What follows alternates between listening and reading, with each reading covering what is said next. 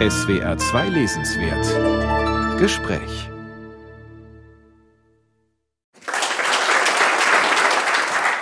Guten Abend zu SWR 2 vor Ort, heute aus dem Literaturhaus in Stuttgart. Herzlichen Dank, dass wir hier sein dürfen.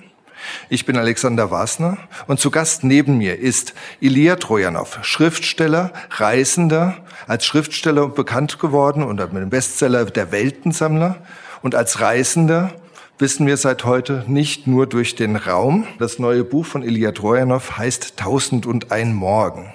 Es ist ein Piratenroman, ein Zukunftsroman über die Risiken der technischen Revolution genauso wie über die soziale Katastrophennähe. Es ist ein philosophischer Roman, es ist auch ein Sportroman, also so ziemlich alles, was ich von Ihnen nicht erwartet hätte. Waren Sie selbst überrascht, als Ihnen klar wurde, was Sie da schreiben?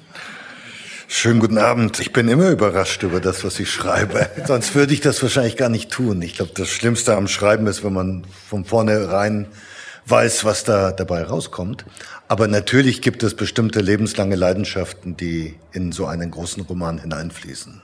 Wie stehen Sie denn, das Buch heißt, ich habe es gesagt, Tausend und ein Morgen, wie stehen Sie denn zum erfolgreichen Gegenstück Tausend und eine Nacht, auf das das ja so ein bisschen anspielt?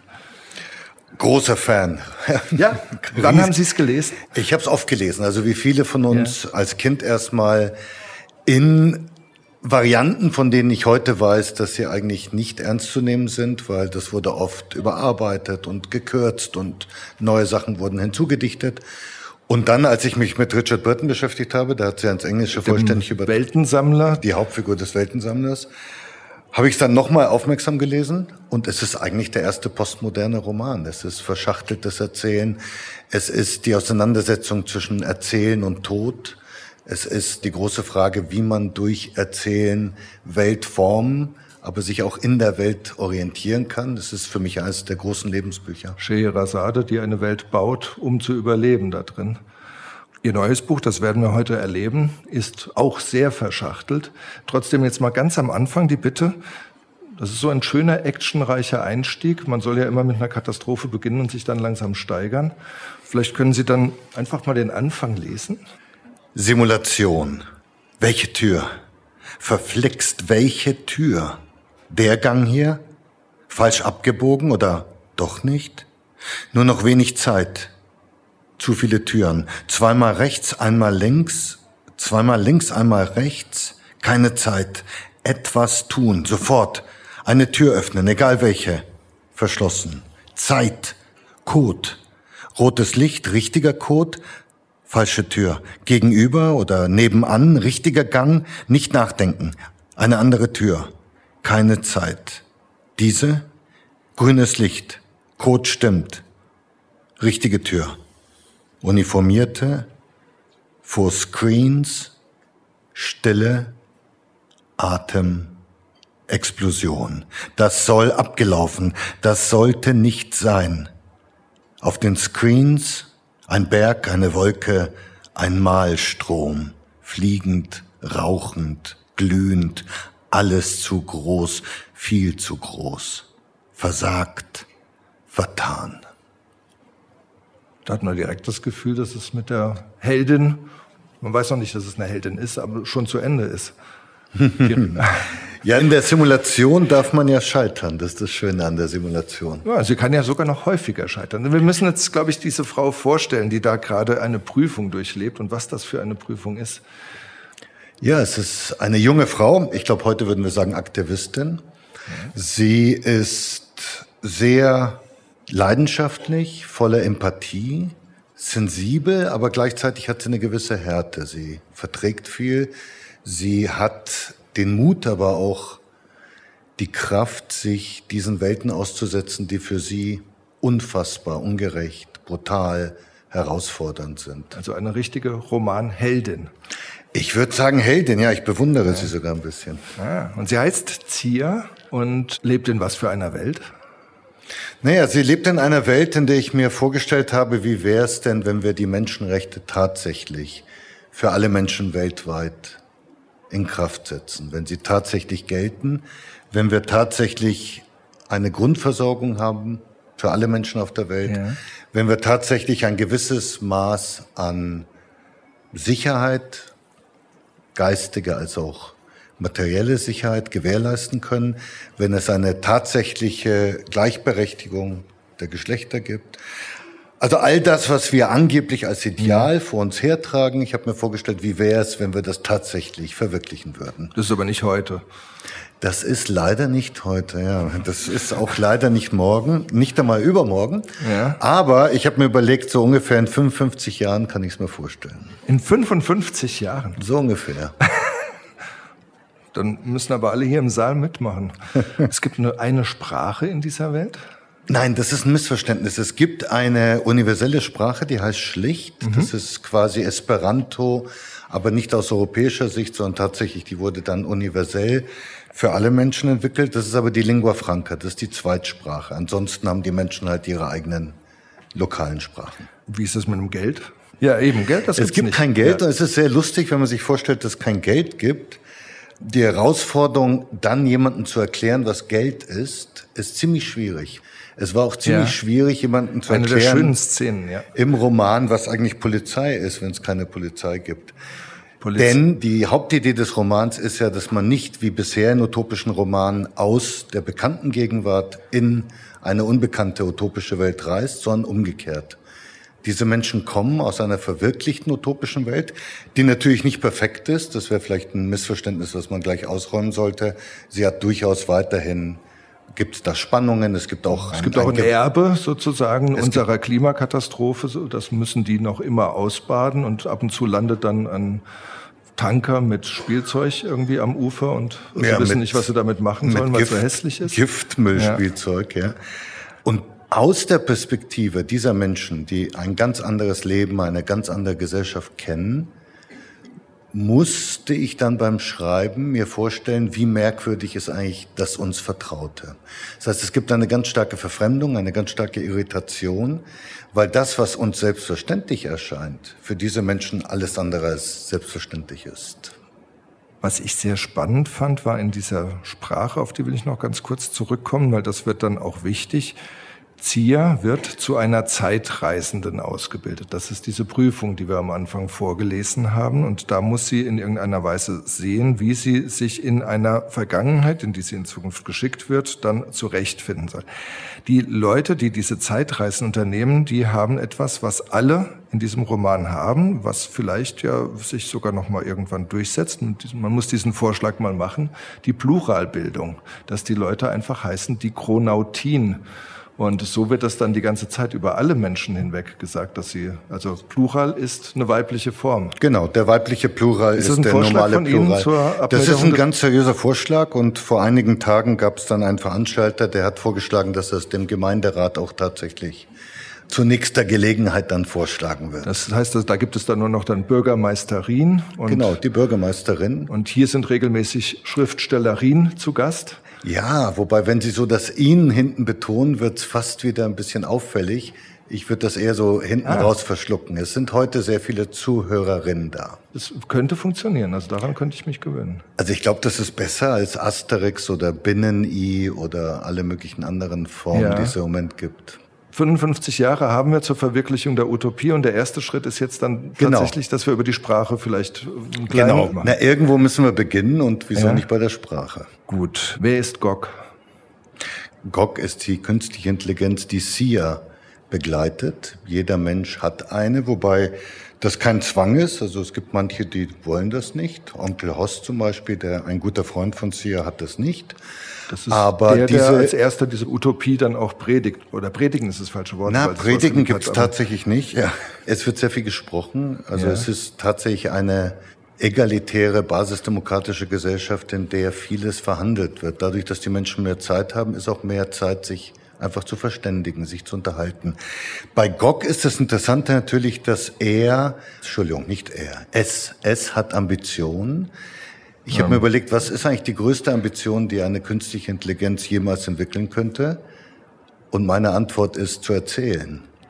Weil ja. wirklich originell und originär zu erzählen, ist etwas, was bislang nur Menschen können. Ist aber gleichzeitig ist Gog auch ein Schutzengel und das nervt ja dann, wenn man irgendwie den Schutzengel gerade braucht und der fängt dann an zu erzählen. Richtig, er ist ein bisschen übergriffig, weil es, jetzt mache ich wieder den Fehler, also es ja. mischt sich ein. Das Interessante war natürlich die Frage, logischerweise verfügt künstliche Intelligenz über sehr viel Information, nur es kann nicht richtig zuordnen, wann welches Maß an Information notwendig ist. Das heißt, in bestimmten Szenen, das hat, glaube ich, dann relativ viele komische Aspekte, in bestimmten Szenen bringt es viel zu viel Information, die eher überfordert, als dass sie nützlich ist. Mhm. Und diese Frage sozusagen, inwieweit werden wir ein Verhältnis zur künstlichen Intelligenz entwickeln, bei der es komplementär zugeht, bei der diese künstliche Intelligenz versteht, was wir an Bedürfnissen haben, und dann die zweite große Frage ist, wirklich spannend wird es ja nur werden, wenn es, wenn sie eines Tages oder es eines Tages ein eigenes Bewusstsein entwickeln sollte. Und das eigene Bewusstsein steht natürlich in einem engen Zusammenhang mit dem Erzählen. Dann streiten die beiden auch, Sia und ihr. Ist es, kann man dann sagen, ihr Gog? Ich glaube nicht, dass sie possessiv werden würde. Und Sia und Gog streiten äh, teilweise richtig, weil Gog sich ja, teilweise fast daneben benimmt mit seinen Äußerungen. So, jetzt wissen wir einiges darüber und jetzt kommt's dahin, wofür hat sie ja diese Prüfung erlebt, wofür hat sie die gemacht? Es kommt die erste Station, die erste Mission, auf die sie geschickt wird und das fand ich sehr schön ausgewählt, weil das ist sozusagen, sie kommt aus einer fast utopischen Welt und wird in eine utopische Welt reingesetzt, zumindest für viele von uns, die sagen, die Freibeuter und Piraten der Meere sind doch was Tolles. Ja, sie wählt sich das selbst aus. Sie reist zurück zu den Piraten, Karibik, ja. Anfang 18. Jahrhundert. Das war tatsächlich für viele, das wissen wir von den Protokollen der Gerichtsverhandlungen, die wurden ja dann meistens gehängt, wenn sie erwischt wurden. Es war tatsächlich für viele ein Freiheitsbegehren. Sie wollten ausbrechen aus den Fesseln ihrer Gesellschaft. Also von David Graeber wurde letztes Jahr ein Buch mit dem Titel Piraten wieder veröffentlicht, in dem es ja auch darum ging, dass es hier um eine anarchische Urgesellschaft in irgendeiner Form ging. Teilweise sehr progressiv. Ja. Ich habe da in der Recherche herausgefunden, dass sie wahrscheinlich die erste Krankenversicherung aufgebaut haben. Die hat also, aber zu tun. Ja, weil die haben öfter also, Arm oder Zumindest Bein. wenn Johnny Depp in Fluch der Karibik recht hatte. Äh, interessanterweise übrigens bei diesen ganzen populären. Darstellungen ist, die sind historisch wirklich völlig daneben. Die Piraten hatten zum Beispiel gar keinen Kapitän oder keinen Führer. Die haben für einen Beutezug jemanden gewählt, der quasi kompetent galt, ja. um das technisch umzusetzen. Kaum war der Beutezug vorbei, waren sie alle wieder gleich. Das heißt, diese Institution des Kapitäns in allen Hollywood-Filmen hat mit der Geschichte wenig zu tun. Aber die Piraten Und die Olaf haben Scholz Augenklappe? Ich glaube, er ist noch nicht äh, dem Piraten sehr nahe gekommen, geistig zumindest. Die interessante Sache mit der Krankenversicherung, das muss ich kurz ja. erzählen, weil es wirklich ja. sehr schräg ist. Die haben tatsächlich eine Kasse gebildet. Jeder hat eingezahlt. Und wenn es dann Kompensation brauchte oder Medizin oder irgendein Arzt musste aufgesucht werden, dann wurde aus dieser allgemeinen Kasse gezahlt. Das heißt, die Barmer Ersatzkasse wurde auf Tortuga um 1702 erfunden. Also Barmer passt auch besser als Techniker. Na, Barmer, das habe ich absichtlich gewählt, weil es natürlich das Wort Erbarmen ja. drin. Und die andere Sache, ja. die ich kurz erzählen muss, weil mich das wirklich umgehauen hat, ja. auf Tortuga, Insel nördlich von Haiti, da gab es irgendwann mal fast nur Männer und entsprechend waren die Liebesbeziehungen dann. Die haben tatsächlich den wahrscheinlich ersten gleichgeschlechtlichen Ehevertrag entwickelt. Das hieß äh, Matelotage, also die waren französischsprachig. Ja. Gog schaltet sich jetzt ein und sagt, ein semantisch vielschichtiger Begriff, der die zivile Vereinigung und sexuelle Beziehung zwischen zwei Freibeutern bezeichnete. So war es. Und das Ende der Geschichte ist, dass das ist nicht erfunden, dass der französische Staat dann ein großes Schiff mit Prostituierten nach Tortuga geschickt hat, um diese Bedrohung. Das habe ich mich nicht getraut zu fragen und Sie beantworten es trotzdem. Das ist sehr schön. Aber interessant ist natürlich, dass es zu Beginn des Kolonialismus ist. Ja. Und zu diesem Zeitpunkt wäre vieles noch anders möglich gewesen. Es gab schon sehr viele Sklaven in der Karibik, sehr wenige Aufseher. Es gab Sklaven, die sich befreit haben, die teilweise im Landesinneren selbst organisiert bis 100 Jahre später gelebt haben. Das waren die sogenannten Maroons. Mhm. Und ich fand die Überlegung total spannend, wenn die sich jetzt vereint hätten gegen eine relativ kleine Zahl von Herrschenden, wie hätte die Geschichte anders verlaufen können? Das ist die Grundkonstellation. Und aus der lesen Sie uns jetzt etwas, oder? Genau. Also Zier hat einen Piraten befreit. Das war der erste Erfolg. Der Pirat heißt Fliege. Und man weiß nicht so, darf man das schon sagen? Oder ja, das, das wollte Lesung? ich gerade sagen. Ja, genau. Die erste Überraschung ist nämlich, Fliege ist eigentlich eine Frau. Auch das gab es übrigens damals relativ häufig, dass Frauen verkleidet dann auf Schiffe gingen und teilweise auch Piratinnen wurden. Und die beiden sind jetzt auf der Flucht. Ein Schiff mitten am Nachmittag unter spanischer Flagge. Sia und Fliege paddeln einträchtig in Richtung Galeone, die sich mächtig vor ihnen erhebt, hinter jeder Luke bewaffnet, dicht bemannt, der Kiel scharf genug, den Ozean zu parzellieren. Schwielige Hände hiefen Sia und Fliege an Bord der Nuestra Senora de las Maravillas. Sie sind Augenbeute für hundert ausgehungerte Blicke. Sogleich werden sie dem Kapitän vorgeführt. Er beäugt sie, maßleidig. Fliege vollführt ein Knicks, ihr Jutegewand bauscht sich auf. Sia macht es ihr nach. Señoras, hablan español?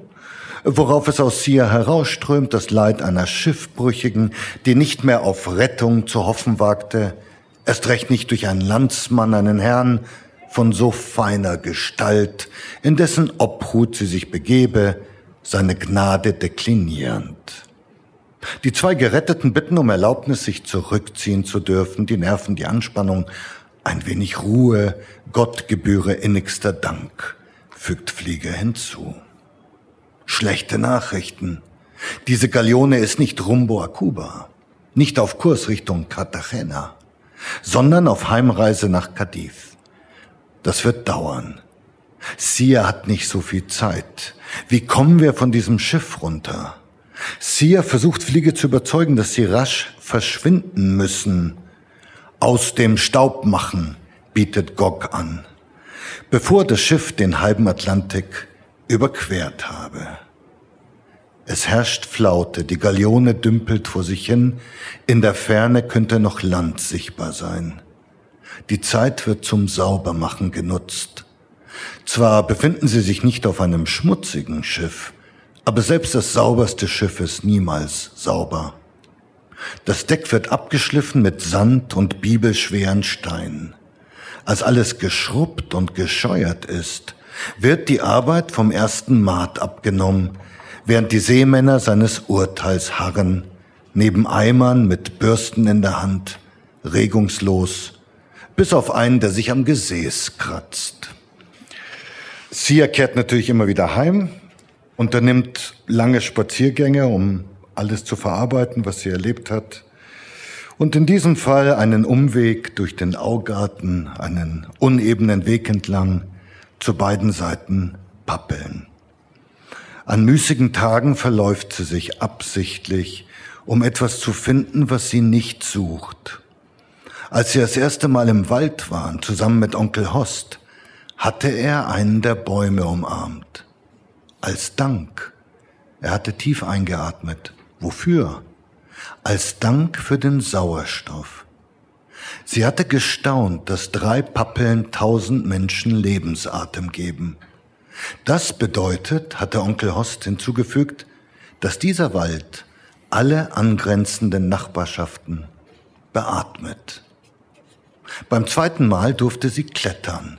Baumsteigen hieß der Lernstoff des Tages, ins dichte Astwerk der Weiden zunächst, dann auf die Erlen, um mit einer Krone aus flatternden Füchsen aus dem Laub zu schauen und schließlich auf die Pappeln.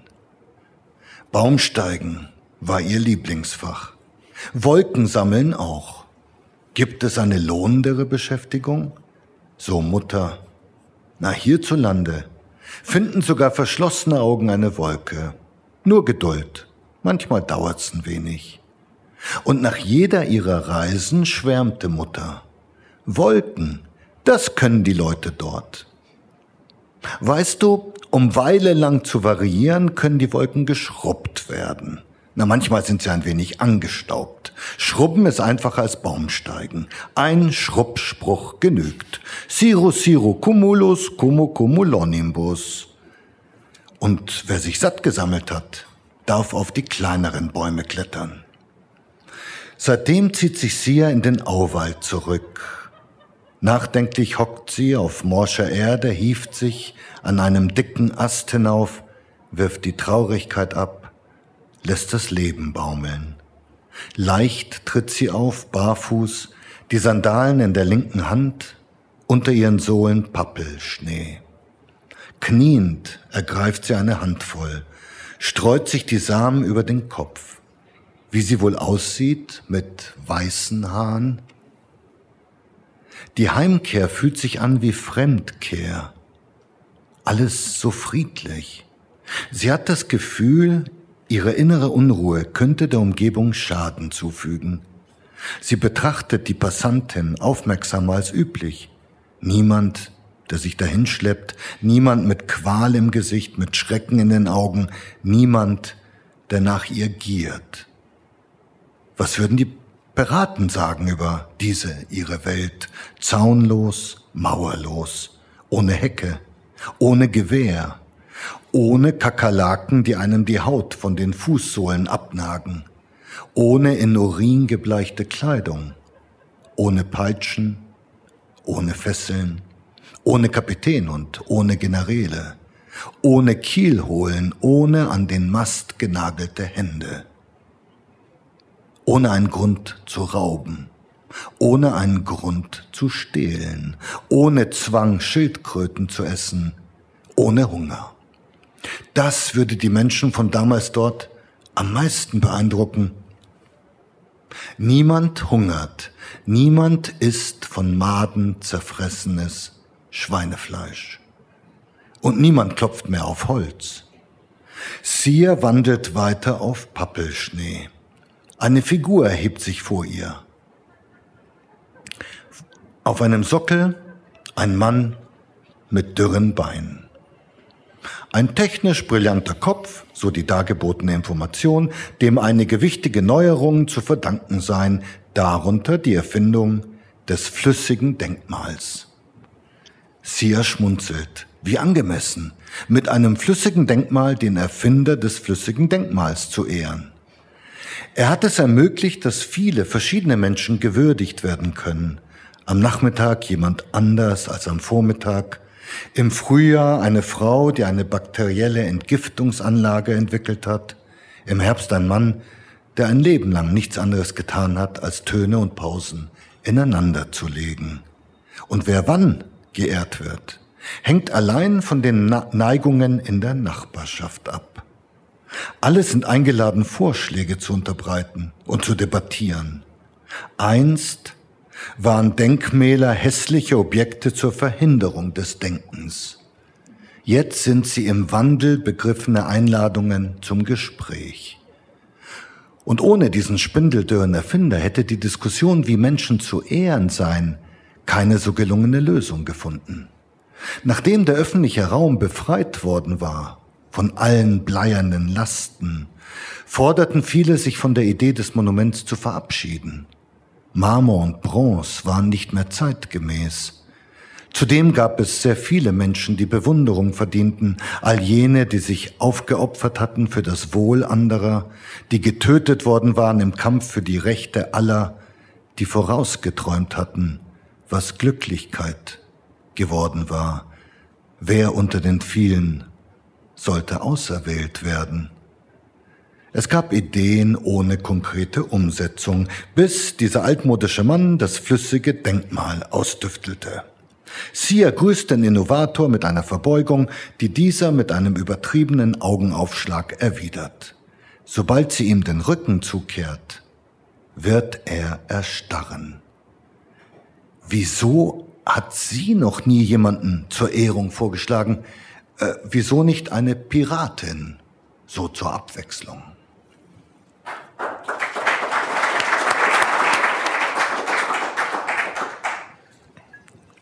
Das ist jetzt so ein bisschen Teil zwei der Utopieverwirklichung, oder? Das flüssige Denkmal. Ja, also wenn wir den femininen Plural eingeführt haben, können wir sofort zum flüssigen Denkmal übergehen. Also technisch, glaube ich, kann man das bald verwirklichen. Noch ein Vorschlag für den Gemeinderat. Gibt es keinen Schiller mehr? Fordern Sie die Abschaffung des Schiller-Denkmals? Ja, es gibt eine Diskussion und wenn dann viele Leute sagen, unser Schiller, der ist wichtig, dann ist er gelegentlich auch dort. Aber neben Schiller gab es ja viele andere auch. Das Problem unserer Denkmalkultur ist, dass einer aus oder eine, selten, meistens ein Mann, ausgesucht wird und dieser dann ein Alleinstellungsmerkmal hat, weil nicht so viel Platz da ist. Das heißt, es gibt überall Goethe, Schiller-Denkmäler, aber es gab viele andere tolle Dichterinnen, die würden dann auch geehrt werden. Ja, ja, also es ist tatsächlich etwas, was eine Gesellschaft sehr viel durchlässiger macht in dem Augenblick und tatsächlich auch nicht zu Streit führt, so dass dann Denkmäler, wir haben das in vielen Diktaturen erlebt, niedergerissen werden. Und auf der anderen Seite haben wir das ja auch erlebt bei den postkolonialen Diskussionen derzeit. Was ich sehr spannend finde, ist das Erzählen der Piraten, dass äh, dieses Erzählen ja auch so eine Art der Utopiebildung in irgendeiner Form ist, oder? Ja, das fängt damit an, dass sie sich einen eigenen Namen geben. Und das ist der Moment, in dem sie sich befreien von, das ist eine Freiheit, von der Zuschreibung, ja. von der Fremdbestimmung. Und dann in dem Moment, in dem sie beginnen, ihre Geschichte so zu erzählen, wie sie möchten. Das heißt, es ist natürlich auch eine Geschichte, die jetzt nicht dokumentarisch ist, sondern es ist ein Ausdruck auch ihrer Sehnsüchte und ihrer Hoffnungen.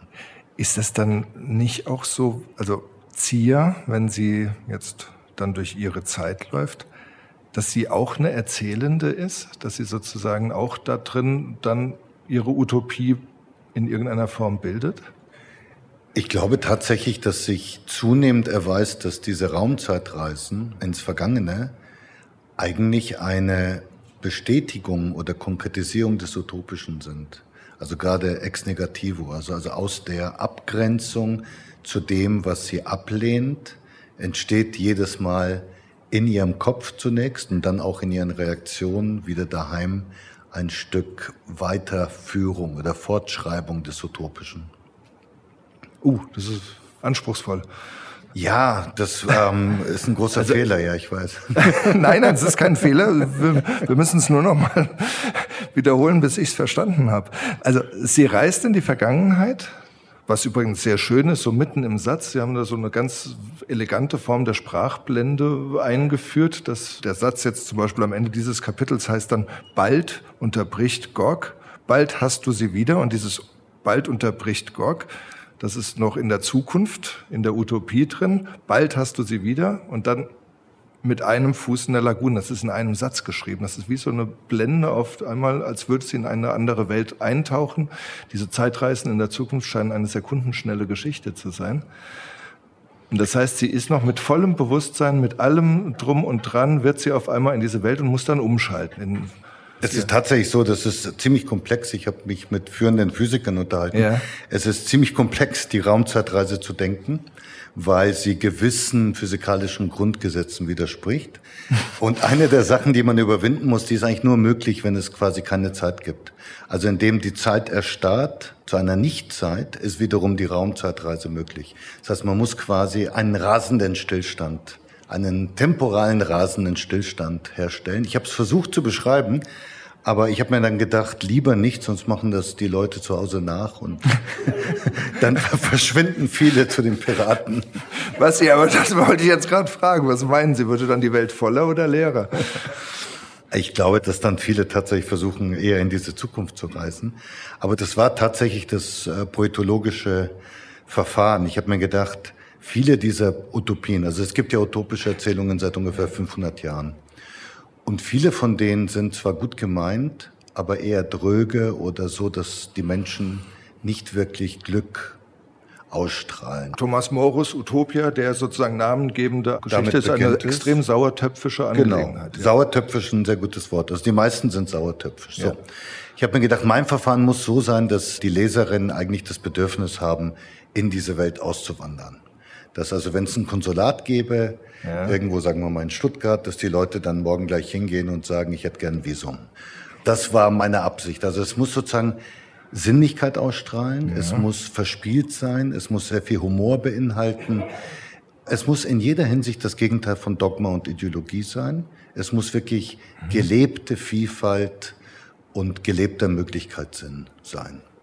So, und jetzt kommt sie ja dann auf die Idee und sagt, also sie ist ja eine Aktivistin, das haben Sie schon gesagt, und die kommt dann auf die Idee und sagt, der Angriff der Gegenwart, ihrer Gegenwart auf die übrige Zeit, ich will, dass es woanders auch gut ist. Und ich reist dann dahin und nimmt diese Fliege, die irgendwie gerade dem Henker entsprungen ist und dabei eine fulminante Rede gehalten hat, warum diese ganze Gesellschaft der Piraten und der Freibeuter total blöd ist. Und die wird dann befreit und dann fangen die beiden ein Verhältnis an und fangen alles Mögliche irgendwie auch an, um diese Gesellschaft zu transzendieren, in was anderes zu überführen. Sie versuchen es. Also es gibt ja vier Kapitel und auch da gibt es Variationen. Einmal gelingt es, einmal misslingt es, einmal weder noch. Und am Ende gibt es sogar mehrere Alternativen, wie es ausgehen könnte. Das Spannende an dieser, das ist im Moment ja ziemlich Mode, das nennt sich Alternate History, okay. also alternative also, Geschichtsschreibung, ja. dass man sich überlegt, was wäre passiert, wenn, ja. was es sich Attentat gegen Hitler gelungen wenn, wäre. Genau. Das Spannende daran ist ja, dass man gezwungen ist, mit einer möglichst großen Kenntnis dieser historischen Phase möglichst fantasievoll zu denken. Also diese Kombination, man braucht einerseits Faktenwissen, ja. sonst kann man das ja überhaupt nicht greifen. Aber andererseits muss man alle Fenster und Türen zur Fantasie öffnen und sich alles Mögliche vorstellen, was die Geschichte uns nicht erlaubt oder ermöglicht hat. Und wie soll das passieren, wenn nicht ganz viele beteiligte Individuen anders reagiert hätten? Das heißt, man muss auch ein großes, gerade mhm. beim Roman, ein großes Vertrauen darin haben, dass Menschen auch anders hätten handeln können. Dass die aus ihrer Haut raus können. Dann dass, ja die, dass die tatsächlich ja über ihren Schatten springen, aus ihrer Haut raus ja. und auf einmal eine, ja, eine historische Verantwortung annehmen. Und das ist ja diese für mich tolle Figur der Fanny Kaplan im letzten Kapitel. Das letzte Kapitel spielt während der russischen Revolution 1718. Die gab es tatsächlich. Das war eine Ukrainerin, die in Sibirien lange war, zurückkam. Eine junge Frau, ziemlich gesundheitlich angeschlagen, die gesehen hat, dass dieses System, die Bolschewiken, Lenin, sich innerhalb kürzester Zeit in eine neue Diktatur verwandelt. Und anstatt sich darüber zu grämen, empfindet sie eine Verantwortung, dass sie selber etwas dagegen unternehmen muss und versucht dann, das war im August 1918, ja. ein Attentat gegen Lenin auszuführen und das misslingt. Und das hat mich sehr fasziniert. Wieso gibt es bestimmte Menschen, die in einem bestimmten historischen Augenblick sich selber als verantwortlich empfinden und sagen, ich muss jetzt etwas unternehmen, während die Mehrheit ja meistens in einer lethargischen Erstarrung reagiert.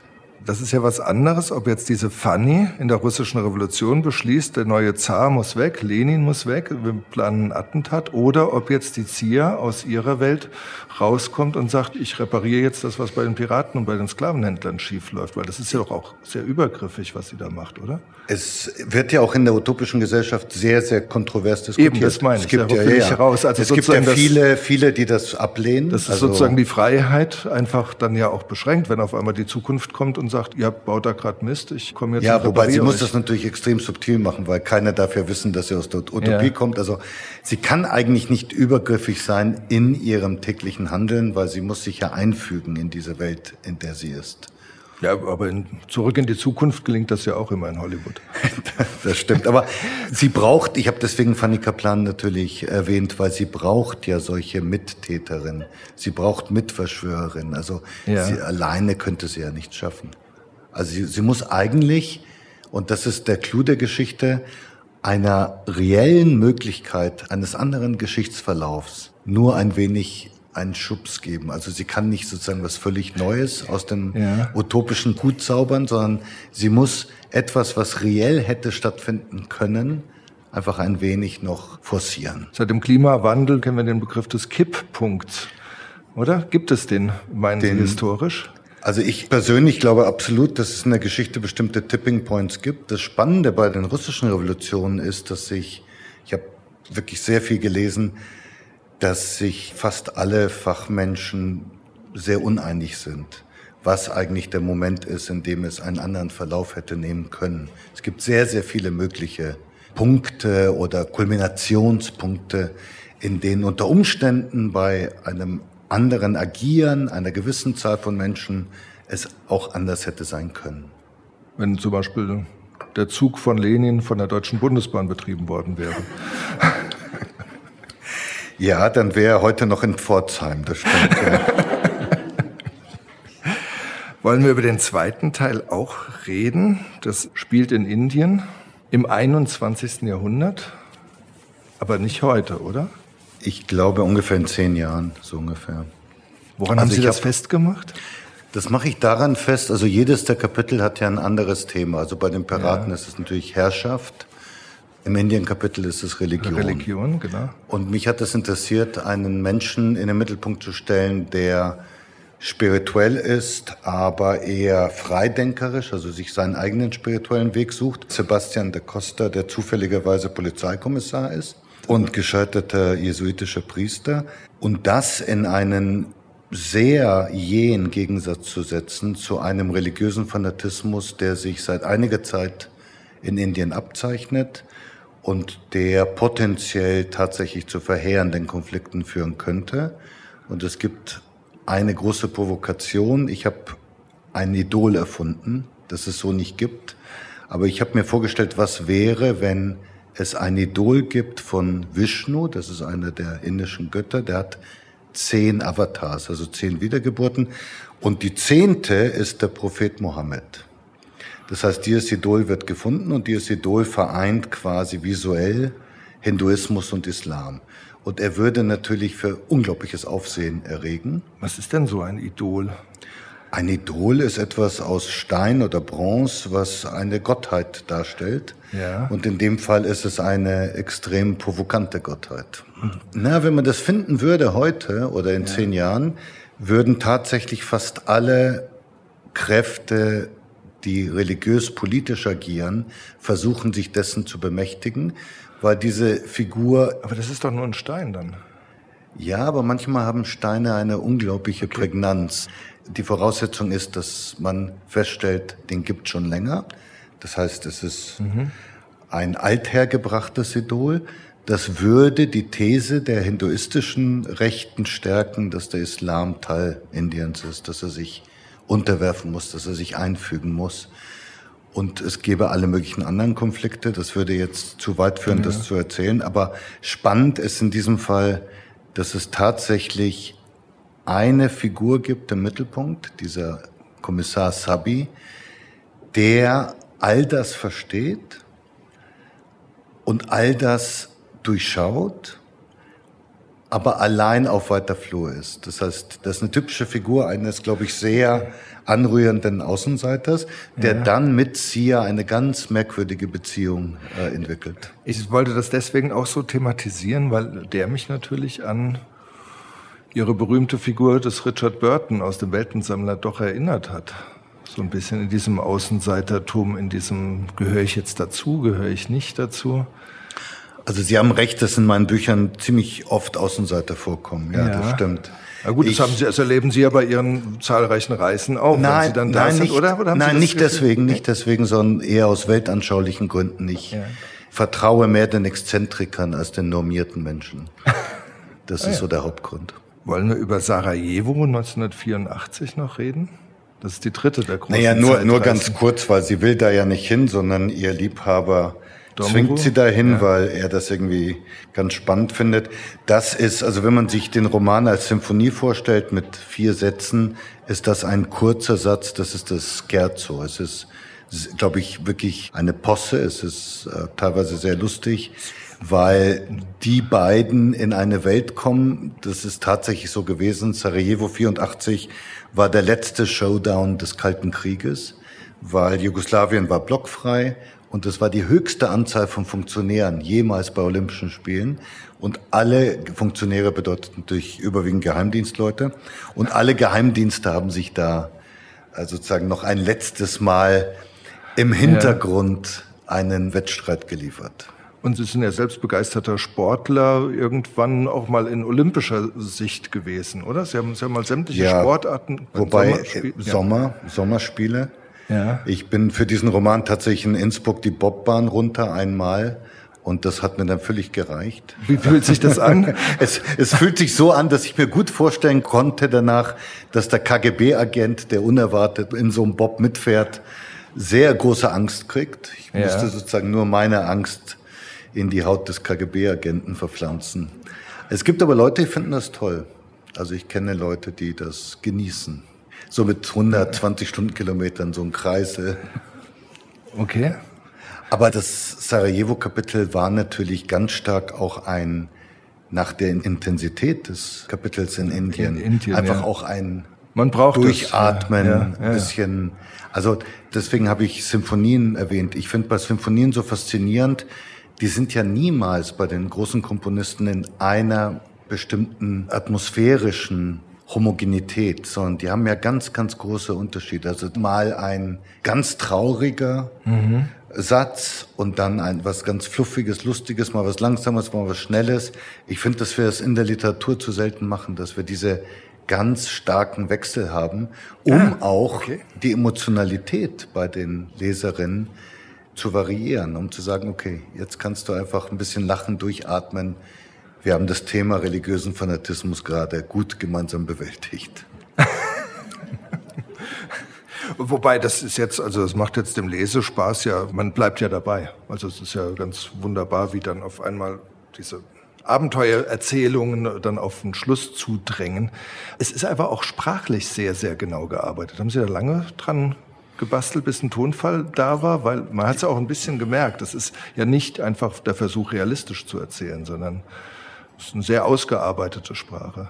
Ja, also ich musste für die Utopie eine Sprache finden, die tatsächlich nicht kontaminiert ist. Da habe ich lange gearbeitet. Das heißt, es musste eine Sprache sein, die alle möglichen Wörter, die in irgendeiner Weise getragen werden von einer bestimmten Herrschafts- oder Gewalterfahrung, nicht mehr beinhalten.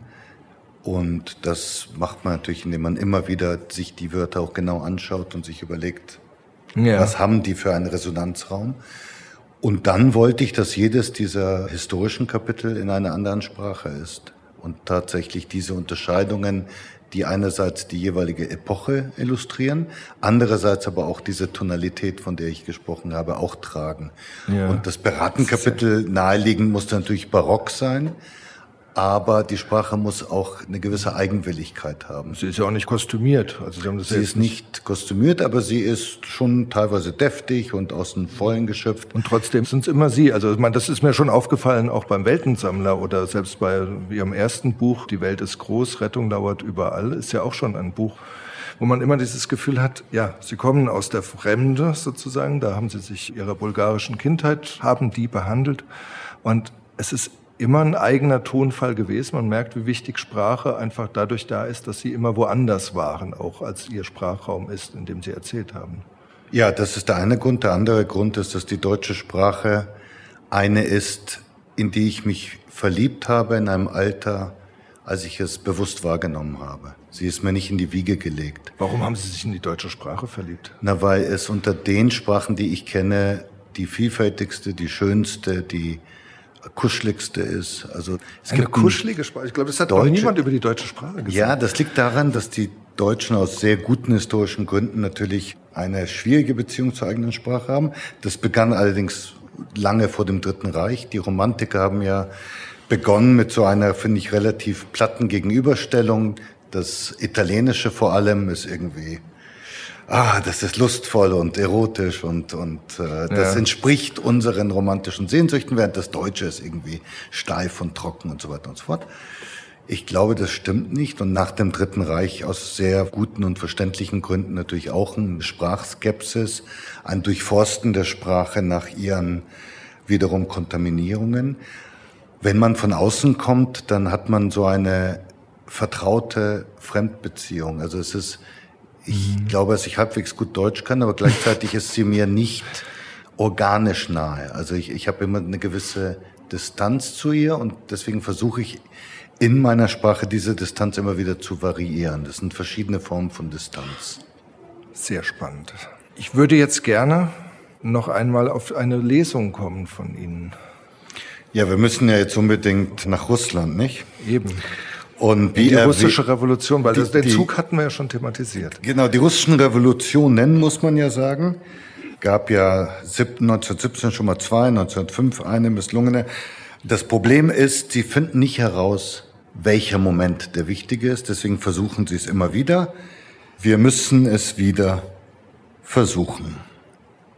Sia wird umarmt von Fremden, als würde zum allerersten Mal gefeiert. Unsere Helden, schreit jemand, und wieder eine Umarmung. Gesichter, die zu lange gleichmütig getragen wurden, abgenutzte, ausgemergelte Gesichter, die vor Leben strotzen, weil es endlich taut. Die Menschen tanzen zum Rhythmus ihrer Euphorie. Endlich hat Hoffnung keinen bitteren Nachgeschmack. Was sie ja aufschnappt, was sie sich zusammenreimt, was sie spürt, bevor sie es versteht, ist die Spontanität. Auf jedem Pflasterstein, vor jedem Gebäude und an jeder Ecke unterhalten sich die Menschen. Banner verkünden den Generalstreik. Es treibt sie hinaus auf einen großen Platz, wie ein See voller Badender, die sich gegenseitig erzählen, was sie heute nicht arbeiten werden. Sie teilen einander mit, was sie nicht produzieren werden, was unerledigt bleiben wird. Und weil es so viele sind und weil sie sich gegenseitig mit ihren Beschreibungen anstacheln, köchelt es gewaltig auf diesem Platz. Und jetzt zum Abschluss besteigen Sia und ihre Gefährtin, ihr Buddy Samsil, einen Zug, um die große Stadt, nämlich Moskau, zu verlassen.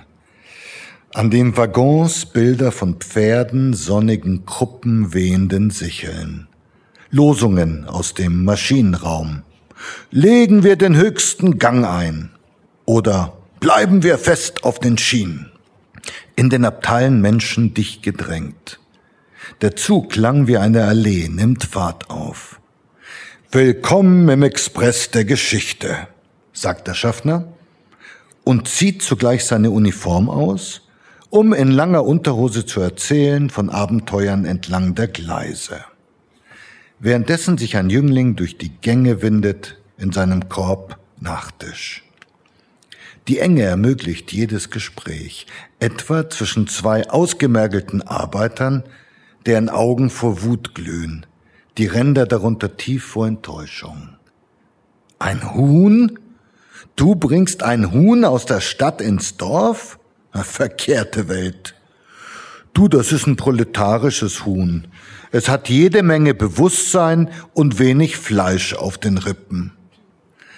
Das Lachen ruckelt durch den Waggon.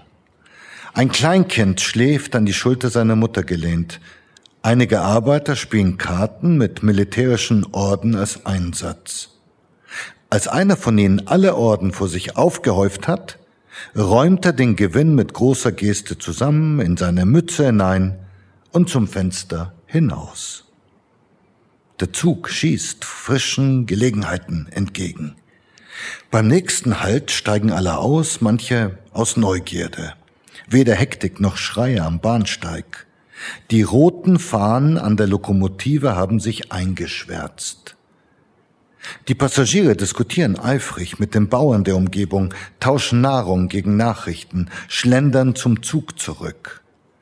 Die Bauern beteuern, alles, was sie nicht selbst zum Überleben brauchen, würden sie in die Stadt verfrachten. Der Zug tuckert langsam weiter. Eine jede muss Kohle schaufeln. Zu beiden Seiten kürzlich geerntete Felder. Am nächsten Bahnhof dauert der Aufenthalt noch länger.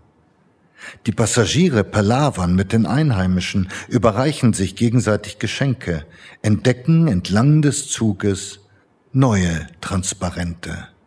Macht züchtet Parasiten. Oder Anarchie ist die Mutter aller Ordnung. Jemand stellt den Kindern Farbe und Pinsel zur Verfügung, damit sie ihren Zug anmalen können. Seit wir das Land gemeinsam nutzen, sagt ein Bauer mit verwunderter Stimme, haben wir mehr Platz. Der Zug fährt so langsam an, es dauert, bis die Bewegung mit bloßem Staunen wahrgenommen werden kann. Als sie an der Reihe ist, Kohlen zu schippen, fällt ihr mit einem Blinzeln auf, dass es keinen Zugführer gibt. Auf beiden Seiten ausufernde Weidewildnis. Am späteren Nachmittag bleibt der Zug mitten in einem Wald stehen. Es dauert Jahre, bis sich die fahrende Gemeinschaft von diesem Ort lösen kann. Der Zug scheint zu schweben, so wie er ohne Räder rollt. Tätowierte Männer steigen zu samt Werkzeug, sie seien aufgebrochen, ein Langhaus zu schnitzen. Außenabbildungen von Wesen, die ihnen erst noch beschrieben werden müssten. Ich wünsch mir ein Eselshorn, zirpt ein Mädchen. Was das sei? Eine Kreuzung von Einhorn mit Esel worauf der Tätowierte voller Entzückung seinen Talisman dem Mädchen überreicht. Aber, aber ich kann dir gar kein Geschenk machen, stammelt das Mädchen beschämt. Macht nichts. Das macht überhaupt nichts. Du bereitest mir Freude, größte Freude, weil, wenn ich etwas weggebe, gehört es für immer mir.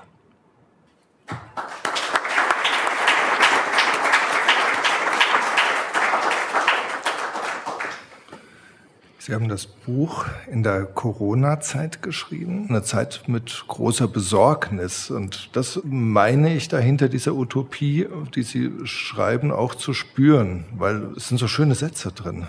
Also es sind ganz viele Sätze, die ich mir angestrichen habe. Also jetzt eben gerade gelesen, äh, wenn ich etwas weggebe, gehört es für immer mir. An einer anderen Stelle taucht dann noch in der Revolution, taucht noch der Satz auf, Wer satt ist und mehr will, ist nicht hungrig, sondern gierig. Und es sind ja. ganz viele Sätze, bei denen man sofort das Gefühl hat der Richtigkeit. Es gibt keine Steigerung von satt. Ja, ja. Naja, es gibt Momente im Leben, die, glaube ich, einen aufgrund der Tatsache, dass man einer Wahrheit begegnet, die wirklich ganz neu ist, die einen dann sehr intensiv zum Nachdenken zwingen. Und ich glaube, die hat ein jeder. Und dann ist die Frage, wann gibt es diesen Ruhehafen? wo man sich dem dann wirklich intensiv widmen kann. Und mir ist zum Beispiel eingefallen in der Corona-Zeit eine Begegnung, Sie haben ja erwähnt, Weltensammler Richard Burton. Zur Recherche bin ich zu Fuß durch Tansania auf seinen Spuren gewandelt und ich kam dann an, klitzekleiner Bahnhof und eine Frau verkaufte Erdnüsse und sie hatte Erdnüsse so zusammengewickelt in, in alten Zeitungen, kleine Menge, große Menge. Und ich fragte, was kostet das? Und zeigte auf die kleine Menge. Sie sagte fünf Schilling. Und dann zeigte ich auf die große Menge und ich sagte, was kostet das? Und sie sagte fünf Schilling. Und ich, noch nicht weise geworden zu dem Zeitpunkt, fragte sie etwas dämlich, wer kauft denn dann die kleine Menge? Und sie grinste mich an und sagte, Menschen, die weniger gierig sind als du. und und das hat mich wirklich seitdem begleitet, weil es solche Erfahrungen gibt, die eine ganz, ganz entscheidende Wahrheit und Weisheit in sich tragen, nämlich, dass wir bestimmte Formen des gesellschaftlichen Miteinanders vielleicht einfach falsch konstruieren. Und ähnlich ist es ja auch mit dem Geben und Nehmen. Es ist tatsächlich so, dass eigentlich das Geben die schönste Form des Besitzes ist, weil man dann tatsächlich es niemals mehr verlieren kann. Man hat einem anderen Menschen eine Freude bereitet und diese Freude gehört für immer einem selber. Und das ist, glaube ich, das Wunderbare am utopischen Denken und Erzählen, dass man alles auf den Kopf stellt und sich fragt, ist es vielleicht nicht richtiger, wenn es genau andersrum wäre? Und dann erstaunt man sich selber, dass man manchmal sagt, wie Sie, das Wort, was Sie gerade benutzt haben, gefällt mir sehr gut, stimmig weil es natürlich die Stimme drin und das Instrument ist richtig gestimmt. Also es passt alles. Das Wort passt zur Einsicht und die Einsicht passt zur Durchsicht und das ist alles stimmig. Mein Lieblingssatz in diesem Buch ist auch ungefähr da in der Gegend, in der Sie eben vorgelesen haben. Der lautet, wenn Sterne leuchten, braucht sie jemand. Das fand ich einen ausgesprochen schönen Satz und ähm, vielleicht brauchen wir einfach Utopien wieder und vielleicht zeigt dieses Buch ja genau das, wie man mit Utopien heutzutage umgehen kann. Ich bedanke mich sehr, Ilya Trojanov. Ich bedanke mich sehr. Sie hörten SWR 2 vor Ort, heute mit Ilya Trojanow und seinem Roman Tausend und einen Morgen. Sie hörten eine Aufzeichnung aus dem Literaturhaus in Stuttgart. Mein Name ist Alexander Wasner. Dankeschön.